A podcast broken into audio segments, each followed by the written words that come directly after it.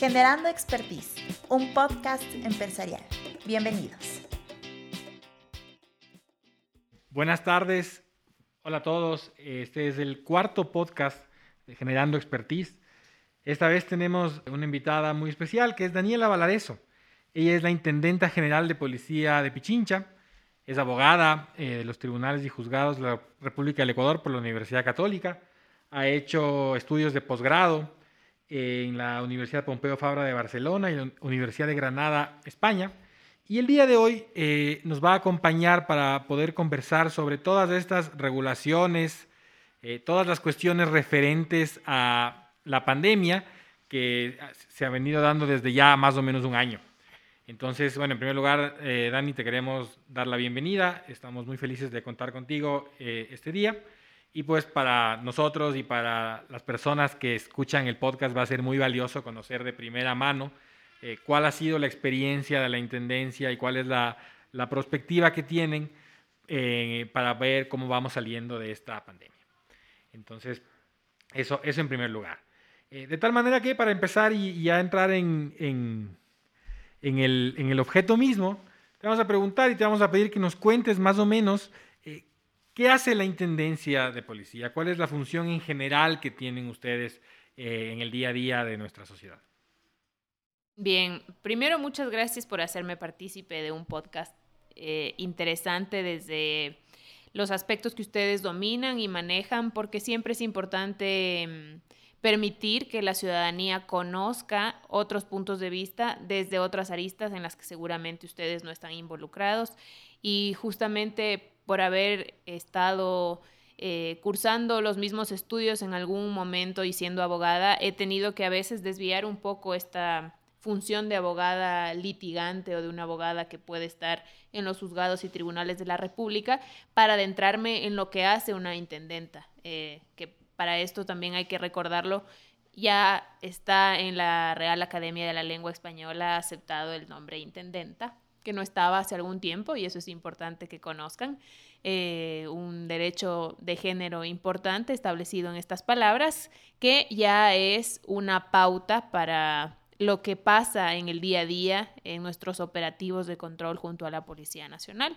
Que reconozcan un nombre ya con un femenino, para nosotras es, es importante. Puede parecer pequeño, pero en el, en el desarrollo de nuestro trabajo siempre es simbólico y representativo. La Intendencia de Policía es una institución que forma parte del Ministerio de Gobierno. Hace muchos años la Intendencia tenía competencias amplias, un poco más, más fuertes y, e inclusive competencias involucradas en los procedimientos judiciales. Ustedes recordarán que había comisarías de la mujer, comisarías en las que se podía hacer denuncias y eso fue absorbido en su momento por las unidades judiciales o las unidades de protección de derechos o aquellas unidades judiciales en las que la ciudadanía ya puede acudir directamente, queda la Intendencia como una institución netamente de control de control con sus competencias establecidas en acuerdos ministeriales que han suscrito en su momento los ministros de gobierno, los ministros de gobierno de turno, en cada uno de los espacios de poder en los que se han desarrollado. Y en ese sentido, las intendencias a nivel nacional son 24 y tenemos a comisarios y comisarias que son parte de este trabajo que realizamos como autoridades de control. En el caso de la Intendencia de Pichincha, en los ocho cantones que tiene esta provincia y eh, tenemos un equipo muy pequeño, hay escasez de recursos en las intendencias a nivel nacional. Las 23 forman parte de las gobernaciones, excepto Pichincha, que pertenece directamente al Ministerio de Gobierno, pero en el resto de provincias eh, los gobernadores son los jefes de los intendentes como autoridades máximas en territorio. Nosotros nos, encargamos principalmente de revisar los permisos de funcionamiento, autorizar o no autorizar los permisos de funcionamiento de todos los establecimientos sujetos a nuestro control que tienen actividades económicas, como pueden ser centros de tolerancia, bares, discotecas, restaurantes, supermercados, mercados, tiendas, abarrotes, hoteles, moteles eh, y canchas deportivas y algunas más. Em, en ese sentido, nosotros nos encargamos de dar el permiso o de sancionar en el caso de que los ciudadanos no tengan esos permisos. También, de acuerdo a lo que establece el Código Orgánico Integral Penal, tenemos competencias para hacer desalojos, desalojos que están establecidos en el 558 del Código Orgánico Integral Penal. Nosotros los hacemos solo y exclusivamente cuando hay una flagrancia. Si ustedes conocen que hay una invasión inminente, porque así lo dice el código, en algún espacio o en algún territorio, pueden acudir a la Intendencia para que nosotros hagamos los desalojos si es que hay personas que están apropiándose de una propiedad que no es de ellos. Eh, tenemos competencias en su momento, antes de la pandemia, bueno, de autorizar todos los eventos públicos que se daban en la provincia, desde conciertos hasta eventos de karting, eh, carreras deportivas, bicicleta, eh, partidos de fútbol en estadios. Realmente todos los partidos de fútbol eran autorizados por la Intendencia de Policía, los conciertos, Em, un sinnúmero de eventos que organizan inclusive los gobiernos autónomos descentralizados, eventos masivos. Eso autoriza la Intendencia y a su vez, si es que no autoriza, suspende. Y actividades también eh, jurídicas de sostener y mantener los procedimientos administrativos eh, instructores y también los sancionadores después de un procedimiento adecuado y el debido proceso. Básicamente es eso, tenemos 18 eh, competencias más, pero eso es para que la ciudadanía sepa qué hace una intendencia. Interesante, Dani, muchas gracias. Eh, con todas las actividades que nos has mencionado, queremos saber si es que el COE cantonal ha tenido la oportunidad de reunirse con ustedes y todas estas medidas son tomadas en unidad con ustedes, en este caso con la Intendencia de Policía. Ahí viene una parte importante que ya es eh, lo que sucedió desde el 14 em, de marzo del año 2020. Bueno, el 12 se suscribe un decreto ejecutivo para declarar al Estado Nacional en una emergencia sanitaria y en ese momento se conforman los COES, que son los comités de operaciones de emergencia a nivel nacional en cada uno de los cantones. Nosotros somos parte de los ocho COES de Pichincha como intendencia. Cada uno de cada uno de estos COES eh, emite sus directrices y sus normativas de acuerdo a la realidad epidemiológica que tiene el cantón.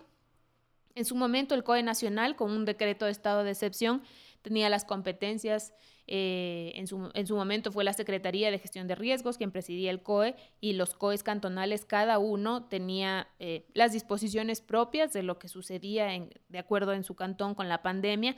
Recordarán que al inicio en Guayaquil hubo muchos contagios, tuvimos pérdidas humanas masivas y en Quito eh, esto empezó a ponerse un poco más complicado en el mes de julio y agosto cuando ya el municipio de Quito en particular obtuvo algunas pruebas para empezar a hacer test masivos y así poder contener un poco mejor la, consecuencia de, de, este virus. Nosotros somos parte de los ocho COEs cantonales y en cada COE hay disposiciones diversas. En Rumiñahui, por ejemplo, los restaurantes solo pueden abrir hasta las 10 de la noche y en Quito podrían abrir, si es que tienen un permiso turístico, hasta las 2 de la mañana. Eh, en Rumiñahui están totalmente prohibidos los eventos públicos y en Quito, si es que tienes una autorización de la Secretaría de Salud, puedes hacerlos. Tuvimos ejemplos en fiestas de Quito, por ejemplo, la Agencia Metropolitana de Tránsito autorizó caravanas que no están autorizadas en ningún otro espacio, ni en Cayambe, ni en Mejía, ni en Pedro Moncayo, ni en los cantones del noroccidente. Entonces, somos parte, sugerimos y proponemos lo que creemos de acuerdo a las necesidades de algunos grupos económicos del país, justamente para que la pandemia no afecte tanto y ahí hay que hacer una balanza y es complicado entre la salud y la economía de la gente. Justo en ese sentido, Dani, que tú nos hablabas, desde hace meses hemos visto cómo el sector empresarial, los gremios especialmente, se han pronunciado a favor de ir liberando restricciones para poder reactivar la economía, que es evidente para todos que ha sufrido una recesión por, por, la, por, las consecuencias de la pandemia.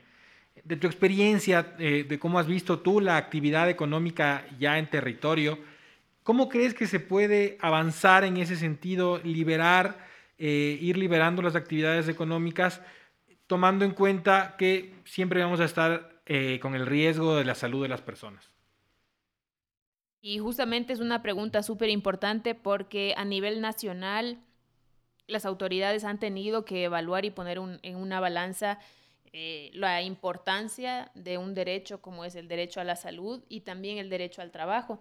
No sé si ustedes recuerdan al inicio, cuando todos estábamos en un aislamiento, cómo mm, las vendedoras ambulantes sufrían un montón para poder eh, mantener a su familia es una de las cosas más dolorosas que yo he tenido que vivir como intendenta, porque teníamos que obligarlas a que regresen a sus viviendas cuando el único ingreso que tienen para cuidar a sus hijos y mantenerlos es vender tomates, cebollas y lo que fuere en el espacio público. Entonces, por eso ahora vemos un relajamiento masivo en toda la ciudadanía, porque, eh, bueno, pueden cuidarse con una mascarilla, pero no pueden dejar de comprar un pan para su para su familia. Entonces, es bien difícil para una autoridad, en este caso para los alcaldes de estos ocho cantones que yo les digo, poder entender, em, como funcionarios públicos a veces es difícil entender lo que significa tener un negocio privado también, qué, qué significa pagar por permisos, qué significa tener que obtener sus licencias, qué significa tener que pagar empleados que a su vez tienen familias.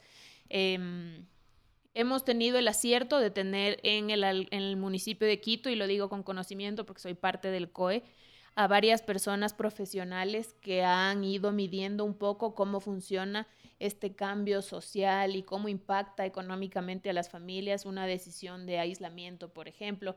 Y así es que eh, hay medidas que han chocado mucho con la ciudadanía, pero que tienen detrás una motivación. Por ejemplo, eh, la circulación vehicular como todos los quiteños se quejan de que no pueden sacar su auto, pero ven en los buses muchísima gente eh, eh, aglomerada y no hay sanciones.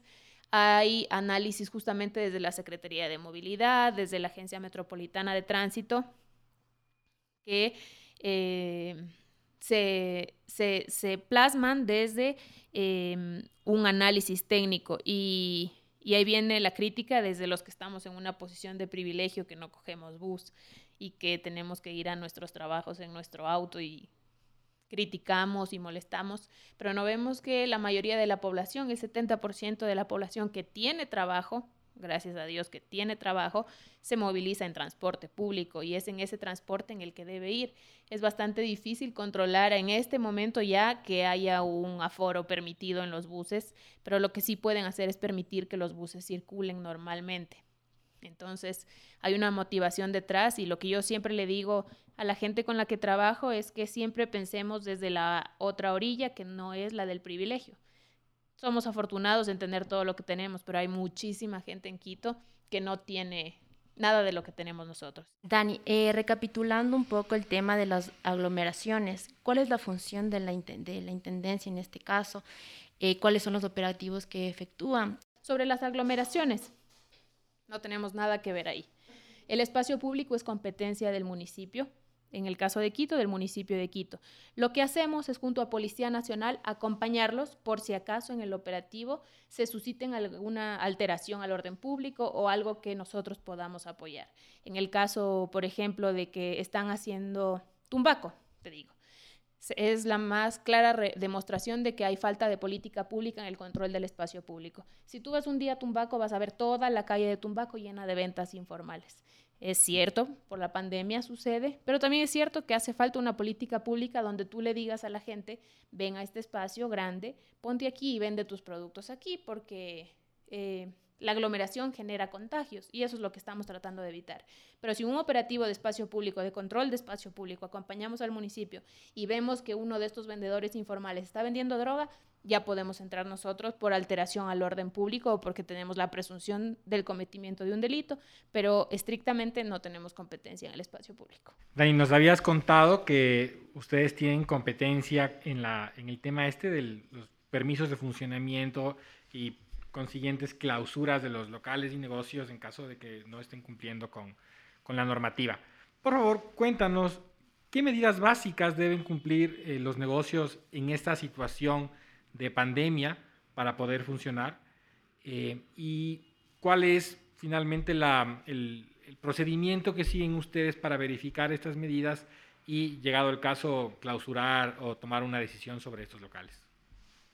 Bien, em, desde que hay la pandemia hay varios, varios reglamentos que han sido expedidos por las autoridades locales. Resoluciones en el caso del alcalde y en el caso de los ministerios han sido reglamentos a través de acuerdos ministeriales. Lo que establecen en primer lugar es eh, que los restaurantes, o bueno, que los locales que antes eran bares o discotecas, cambien su actividad económica para ser restaurantes. La actividad principal de un restaurante es la venta de comida y puede acompañar con una bebida alcohólica o de moderación siempre que haya comida. El objetivo de esto es que las personas no se emborrachen. No se emborrachen. Ese, es el objetivo. Em, eso es lo que nosotros primero comprobamos, que el restaurante cumpla con su actividad económica tal como lo dice su permiso. Para eso tienen que sacar un permiso en el municipio de Quito, de acuerdo a la administración zonal en la que se desenvuelven, si es que es en Calderón o en Quitumbe o en Eloy Alfaro, que está al sur, en Chillogallo, etcétera, sacan su, su licencia. Y luego sacan un permiso de funcionamiento en la intendencia que les permite vender bebidas alcohólicas y el horario de funcionamiento. Entonces tú tienes un restaurante y puedes funcionar desde las 6 de la mañana hasta las 2 de la mañana. Eh, en realidad desde las 6 de la mañana hasta las 12 de la noche, pero los restaurantes obtienen un permiso de Quito, Turismo, de Quito Turismo, que ahora con el fomento de la reactivación económica pueden funcionar un poco más de tiempo con estos horarios, siempre y cuando vendan comida, siempre que vendan comida. Entonces yo he ido como usuaria normal y siempre me ofrecen un poco de nachos si es que me venden una cerveza. Mientras cumplan con esta actividad económica no hay ningún problema. De ahí deben cumplir con el 50% del aforo, debe haber una separación de dos metros de distancia entre una mesa y la otra, deben firmar las personas que vayan entre más de cuatro, eh, cuatro o más un documento para que ellos le quiten la responsabilidad al dueño del restaurante en caso que haya un posible contagio por estar más de cuatro personas en una misma mesa. Em, siempre al inicio debe haber medidas de bioseguridad, tienen que tomar la temperatura, darte un gel, darte tu alcohol y eso básicamente lo que sucede ahora en pandemia. Pero de ahí hay son más de 60 obligaciones que debe cumplir un dueño de un restaurante, que no son muy difíciles, pero por ejemplo, eh, te dice, no puede tener, eh, no puede dejar de exponer sus permisos de funcionamiento. Es solo cuestión de que cojas y pegues en tu pared tus permisos. Esa es una infracción leve. Em, si es que tienes a personas con exceso de consumo de bebidas alcohólicas, es eh, una, infracción grave. Si es que no has sacado tu permiso, es una infracción muy grave porque estás funcionando sin un permiso de funcionamiento. Y dependiendo de todas estas cosas que incumplas, se califica e inicia un acto administrativo. El acto administrativo inicia con la imposición de una medida cautelar, que es un sello de clausura. El comisario del sector va a estar en tu restaurante y va a ver que estás incumpliendo y pone una, una medida cautelar que es un sello. Si es que es una falta leve, dura 10 días. Si es que es una falta grave, dura 15 días. Y si es que es muy grave, dura 30 días. Y hay la opción de que haya atenuantes. Y yo como autoridad sancionadora, porque pasan 10 días después de lo que dice el COA, me pasan a mí el expediente, yo lo analizo y si el comisario tiene razón y el ciudadano no ha presentado ningún documento que justifique la enmienda de su conducta, yo mantengo la sanción que me dice el comisario. Pero si yo veo realmente que, bueno, fue un error que no tenga pegados sus permisos en la pared, le puedo hacer una excepcionalidad y se reduce la sanción que soy yo como intendenta la que tiene que suscribir y así es como más o menos funcionamos entre 10 días hasta 30 días de una infracción y depende también de la actividad económica que realices. Un centro de tolerancia debe pagar 250 dólares por un sello de clausura y si es que es un restaurante debe pagar 100 dólares por un sello de clausura. Realmente no es mucho. Eh, cuando el municipio hace sus controles, ellos sí tienen un juzgado de coactivas y tienen también un procedimiento muchísimo más riguroso donde las sanciones van desde los cinco salarios básicos en adelante. Entonces, lo mejor es obtener sus permisos y curarse en sano para no incumplir ninguna de estas incumplir ninguno de estos requisitos que son eh, impuestos con la finalidad de cuidar a la gente. Y ahora en pandemia muchísimo más. Tenemos varios locales que, que han cambiado su actividad económica. En la Mariscal, si ustedes dan una vuelta por la Plaza Foch, ya realmente no hay muchos bares ni restaurantes. Está realmente muerta la zona, turísticamente no hay muchísima afluencia de gente, es para nosotros una pena, pero los restaurantes que se han quedado están cumpliendo con sus obligaciones al pie de la letra y eso para nosotros es importante. Tenemos en Cumbayá también bastantes restaurantes que están funcionando con todas las medidas de bioseguridad, pero ya, por ejemplo, los locales de cerveza, de cerveza artesanal ya tienen que vender algo de comida porque ya no son bares, entonces son restaurantes y deben cumplir con estos lineamientos. Yo diría que el 90% de los negocios en Quito cumple con sus permisos y el 10% está en camino. Muy bien. Yo, un, poco, un poco hablaste sobre el tema del municipio. Yo he podido ver por las redes sociales principalmente que la Agencia Metropolitana de Control también hace operativos para verificar el cumplimiento de requisitos. Em, ¿cómo, ¿cómo, funcionan eh, la, la, Intendencia eh, y, la, y, la, y, la, agencia? ¿Lo hacen de manera coordinada o, cada quien hace sus operativos por, por, su lado? Eh, ¿Cómo, ¿Cómo, es esa, ese trabajo? Nosotros hacemos reuniones todos los martes con todas las instituciones del municipio de Quito está Secretaría de Seguridad del municipio de Quito, Agencia Metropolitana de Control, Agencia Metropolitana de Tránsito, los agentes de control, que son los agentes que tú ves uniformados de azul con azul un poco más claro, que tienen sus competencias para hacer el control, cada uno en su, en su espacio. Bomberos, Policía Nacional y nosotros. Yo puedo hacer operativos solamente con la Policía Nacional, pero hay competencias, como les explicaba antes, que no son mías y que sería importante siempre salir en conjunto, aunque no pase nada, por si acaso, que estén ahí para suplir la falta de mi competencia. En este caso, con la Agencia Metropolitana de Control, eh, tratamos de salir casi siempre juntos. Es muy raro que hagamos nosotros operativos solos si es que no estamos acompañados de la Agencia Metropolitana de Control. ¿Por qué? Porque yo tengo actividades económicas que puedo controlar y que no, eh, y hay otras que no puedo. Por ejemplo, yo no tengo ninguna competencia en los spa. Y hace dos semanas encontramos dos spa ofreciendo trabajo sexual en la mariscal. Entonces, si bien está eh, teniendo una actividad económica que yo podría controlar, que es la del trabajo sexual, su permiso era del municipio, como un spa. Entonces, quien ingresa ahí en lugar mío, si yo no hubiera estado con la MC, no hubiera podido poner un sello de clausura, ingresa a MC y me suple y trabajamos en conjunto, siempre con el acompañamiento de Policía Nacional. Eso sí, nunca puede faltar porque eh, realmente nunca falta una persona grosera, alguien que nos falte el respeto, eh, que le rompan la cabeza a un policía o etcétera, etcétera. Pero eso es lo que hacemos para que no falte, que suplan estas competencias. Una peluquería no tiene permiso mío, pero sí de la Agencia Metropolitana de Control. En los restaurantes ellos tienen otras competencias también que revisan, que no son las mías, como venta de bebidas alcohólicas y horarios, sino ella, ellos em, se, se, encargan de revisar las comandas, las facturas y ver que efectivamente hayan vendido comida y no solamente alcohol, que es algo que yo no tengo en mi competencia. Entonces vas a vernos siempre juntos. Y gracias a Dios, con el secretario de Seguridad y con la, la, supervisora de la Agencia Metropolitana de Control tenemos una buena relación. Dani, tomando eh, tus comentarios, nos has mencionado que en varios operativos has recibido insultos, eh, un poco más de agresiones. Tú como mujer enfrente de una institución como la, es la Intendencia de Policía, queremos saber tu experiencia, si has sufrido eh, situaciones de machismo, ¿cómo es? Sí, es difícil trabajar con una institución jerárquicamente organizada y que responde solamente a disposiciones, porque eh, el jefe de un policía es siempre un policía, no ven a una autoridad civil como su jefe.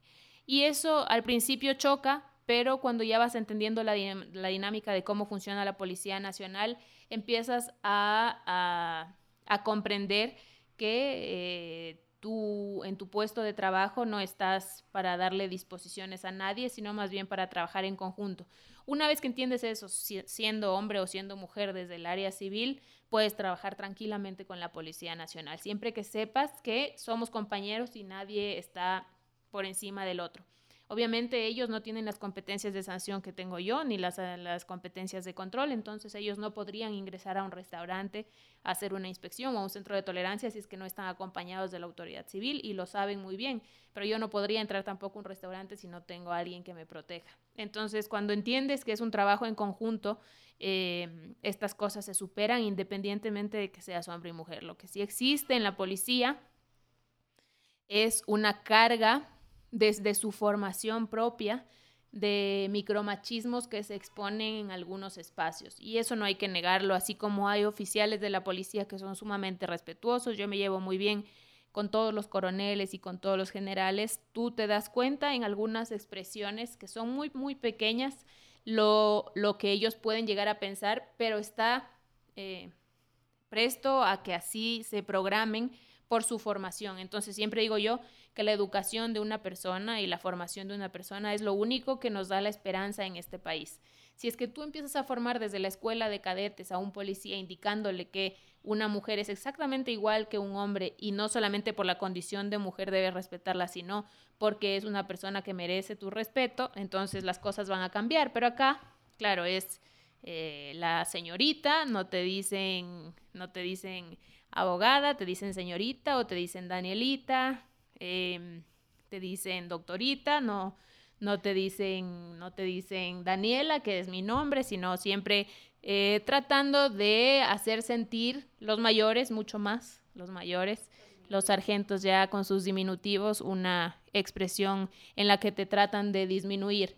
Sí, luego ya después de varios años trabajando con ellos entiendes que no es culpa de ellos, pero eh, siempre se puede hacer algo y en ese sentido he tratado de involucrarme mucho en el pensum de formación de los cadetes de policía porque yo estoy segura que es ahí donde eh, inicia el problema. Porque luego ven que la gente le dice a sus compañeras policías, ¿por qué no te vas a cocinar? ¿Qué haces con un arma? Tú a mí no me vas a sacar de aquí. Déjame tranquilo, si me quiero morir, me muero. Y ahí se dan cuenta lo que significa que le falten el respeto a una compañera de ellos hoy están preparados para recibir todo esto. Para mí ha sido más difícil eso, sí, por eso siempre los pongo a ellos al frente, pero eh, también entiendo que es muy, propio, muy propio de, su formación. Eso no entienden algunas compañeras, por ejemplo, en el municipio hay personas que van eh, cambiando y siempre las invito a, a, las reuniones y claro, para ellas la primera es, ya mijita, sí, ya le voy a explicar, se levantan y se van molestas es, molestoso al principio. No digo que me he acostumbrado para nada, pero he aprendido a entender que eh, quejándome de buena manera y eh, involucrándome en la formación de estas personas puedo ayudar mucho más que eh, victimizándome, que no ha sido mi estilo como persona y tampoco creo que debería ser la solución. Dani, em, ¿ustedes han notado o tienen algún estudio o, algo, o algo en ese sentido? De que les diga cuál si uno de los efectos de la crisis económica causada por la pandemia ha sido un incremento en la delincuencia? Sí, tenemos datos, los datos los maneja la Policía Nacional y esa es una excelente pregunta porque tenemos varios delitos. Hay delitos que son cometidos, em, se llaman de violencia criminal, en los que tú sales por la calle y no y te roban y hay los otros que son violencia interpersonal, que es cuando el marido le pega a la esposa en la casa. Estos delitos subieron exponencialmente en el aislamiento, porque había una eh, cercanía eh, mediata entre el marido y la mujer en los que era bastante difícil salir a hacer la denuncia y lo que te quedaba era llamar al ECU mientras tu marido te estaba escuchando que le estás denunciando, entonces era peor. Em, aumentaron estos delitos. No aumentó la cantidad de denuncias, pero nos dimos cuenta después, porque las personas fueron después a, contar en la Junta Cantonal de Derechos que habían sufrido en el mes de abril. Esto contaron en octubre. En abril me pegó y ya no sé qué puedo hacer ahorita. Y ahorita no puedes hacer nada porque no es flagrancia, aunque podrías denunciar por un delito de lesiones o lo que fuera. Pero sí, exponencialmente la violencia interpersonal subió. La criminal no, porque estábamos encerrados. Pero después que ya se quitaron los efectos del estado de excepción, que esto fue en septiembre, el 16 de septiembre, eh, la crisis económica que vive la ciudadanía, em, no estoy justificando, pero es una de las causas propias para cometer delitos.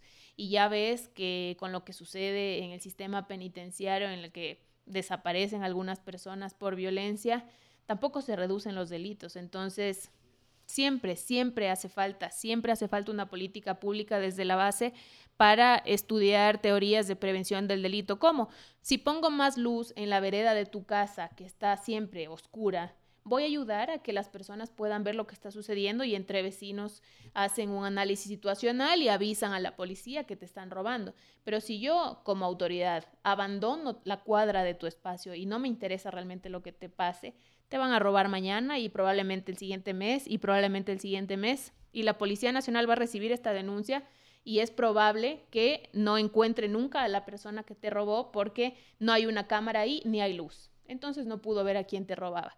Em, en definitiva, hay muchos delitos que han, subido.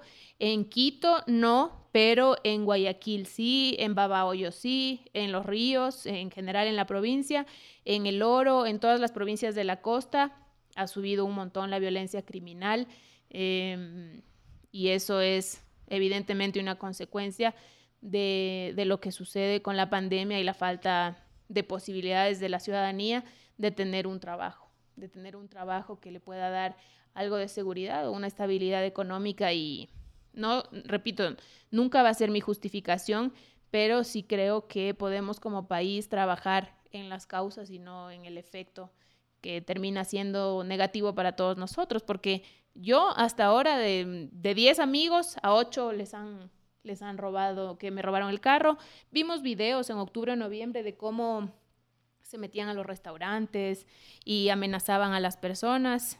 Yo eh, siempre he sido muy grata con la policía, veo todo el trabajo que hacen, realmente es, es, es bastante difícil ir tras la pista y encontrar a la persona que comete el delito, pero hay que evitarlo desde un poco más abajo y ojalá tengamos, ustedes tengan la oportunidad de estar en un espacio donde podamos construir mejores cosas. Ojalá que sí.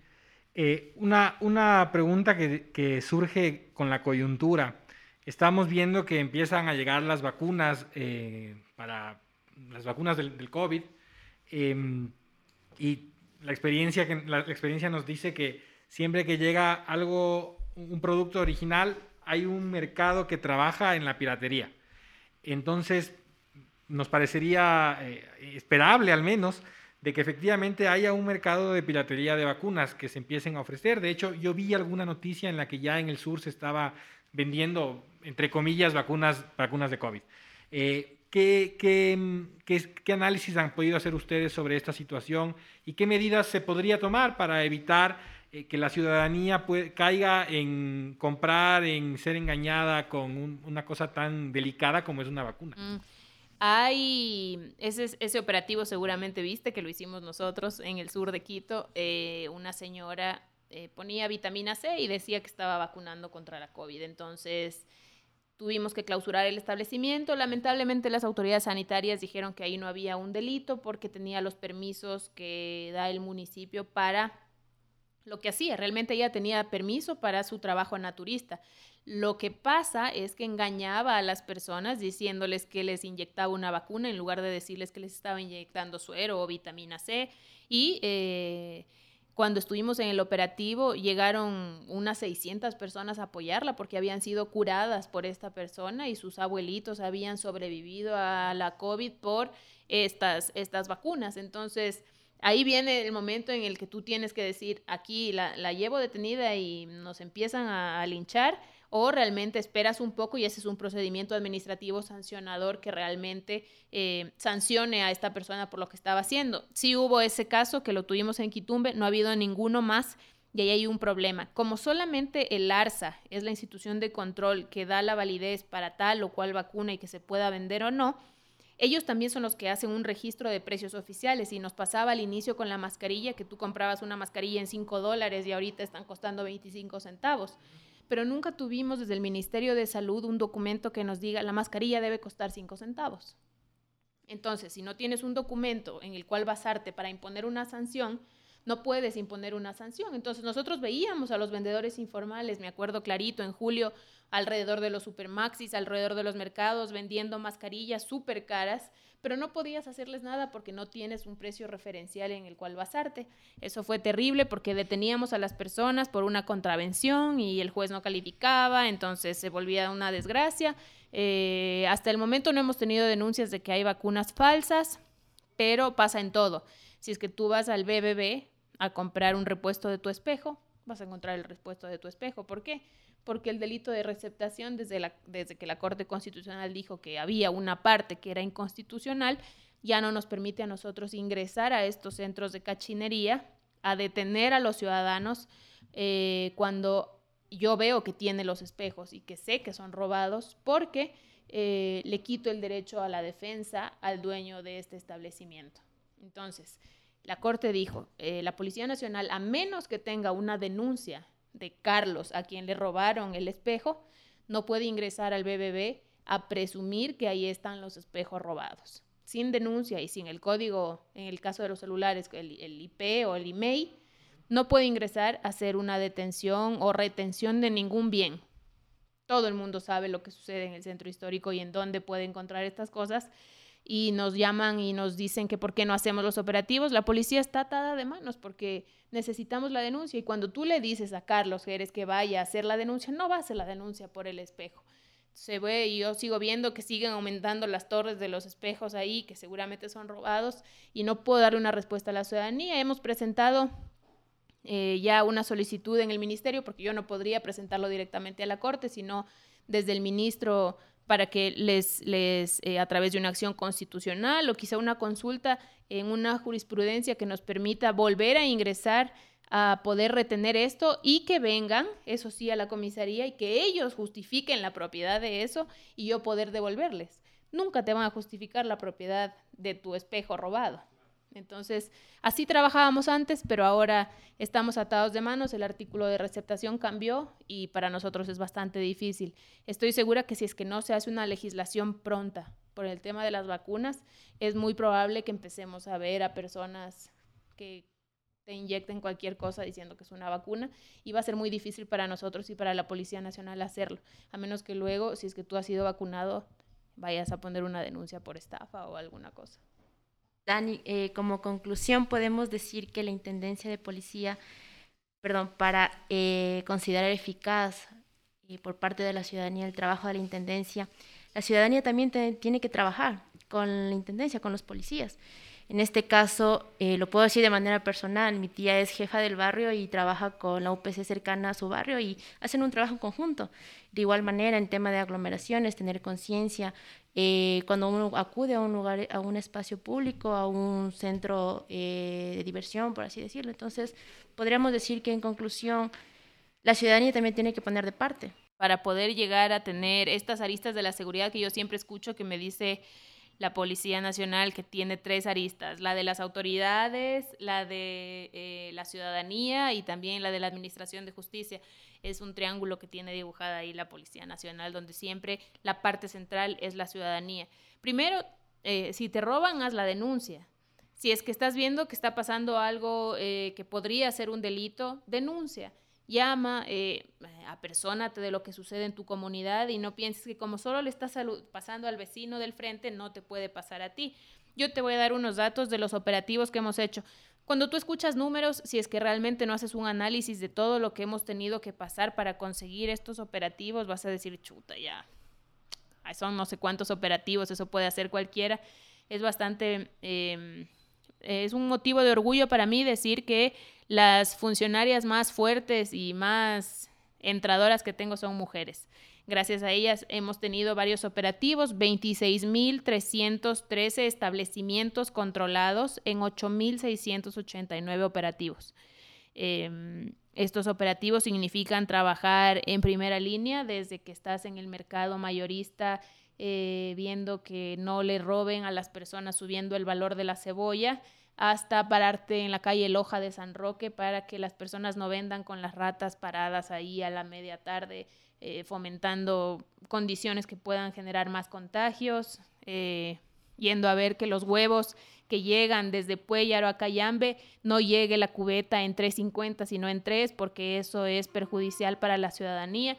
Todo eso hacen mis comisarios, o sea, eh, el resultado de los operativos de la Intendencia no se ven, pero como les digo a ellos, eh, salvarle la vida a una persona que está en una fiesta de toros en Quitumbe con más de mil personas, ya pueden darse por cumplidos, porque esa persona em, si le suspendes antes de que haga el evento, le salvaste la vida. Si es que estaba ya empezando a hacerle así, es probable un 50-50 que se contagie, pero confiamos en que aún siga un poco siendo consciente y se ponga su mascarilla y no contagie a sus abuelos.